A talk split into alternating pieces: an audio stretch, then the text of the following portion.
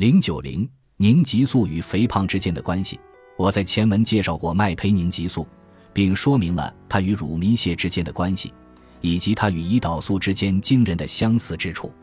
现在，让我们深入探讨一下当麦胚凝激素伪装成胰岛素时产生的有害影响。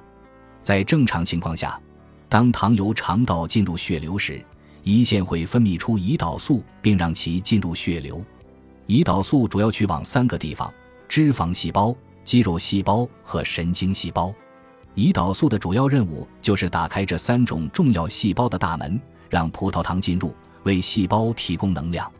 一，对于脂肪细胞，胰岛素会与细胞表面的受体结合。并指示细胞将葡萄糖转化成脂肪储存起来。胰岛素完成自己的工作后，它会离开受体，这样就不会有更多的糖进入细胞了。二，对于肌肉细胞，胰岛素会打开这些细胞的大门，让葡萄糖进入，成为细胞的燃料。三，神经细胞同样需要胰岛素的帮助才能获取葡萄糖，这实际上是一个较新的发现。我们现在知道。胰岛素抵抗也会发生在大脑和神经中，这被称为三型糖尿病。胰岛素与细胞膜上的受体结合并发出信号，脂肪细胞、肌肉细胞或神经细胞接收到信息后，胰岛素就会离开受体。但当凝集素伪装成胰岛素并与细胞膜上的受体结合时，问题就出现了。凝集素要么将错误的信息传递给细胞。要么阻碍正确信息的传递。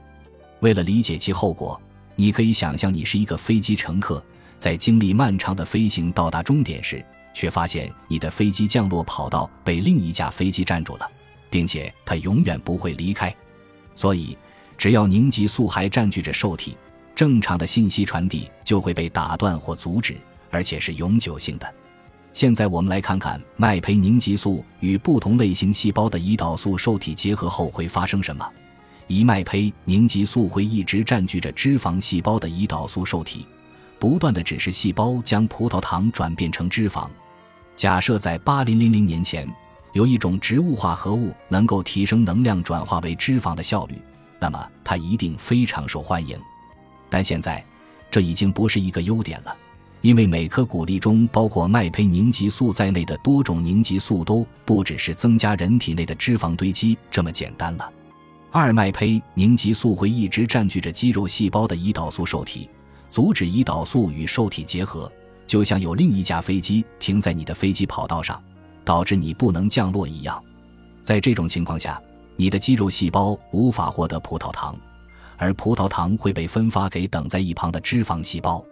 如果我告诉你，在以谷物和豆类为食之前，早期人类的体格要比现在强健得多，你会不会感到很吃惊？看看古埃及的壁画和雕像，刻画的都是些消瘦且没有肌肉的人。事实证明，凝集素是导致我们年老后肌肉发生萎缩的真正原因。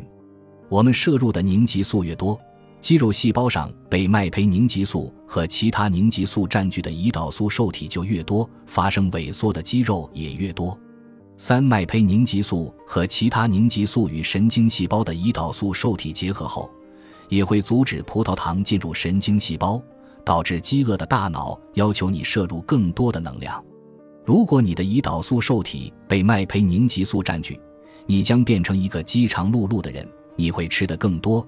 并在冬天来临前储存足够多的脂肪，这在短期内可能没问题，甚至还能提高早期人类的存活率。但如果这个过程长期持续下去，就会有越来越多的麦胚凝集素和其他凝集素与神经细胞的胰岛素受体结合在一起，导致脑细胞和周围神经死亡，最终引起痴呆、帕金森病和周围神经病变。这一切的后果就是我们的肌肉越来越少。大脑变得更饥饿，而体内储存的脂肪却越来越多。最近有研究发现，凝集素会沿着迷走神经从肠道进入大脑，三并沉积在大脑的转接中心黑质当中。黑质受损可能会引起帕金森病。根据中国的一项大型研究。这解释了为什么那些在二十世纪六七十年代接受迷走神经切断术的患者的帕金森病发病率要比同龄人低百分之四十。四，这也解释了为什么帕金森病在素食主义者中更普遍，因为他们食用的植物更多。请记住，植物只是在做他们该做之事，消灭全世界的害虫，包括你。总之，在古代食物匮乏的情况下，通过摄入谷物和豆类中的凝集素来增加体重是有好处的。但到了今天，这对我们来说就变成了坏处。现在，让我们了解一下凝集素伤害我们的另一种方式。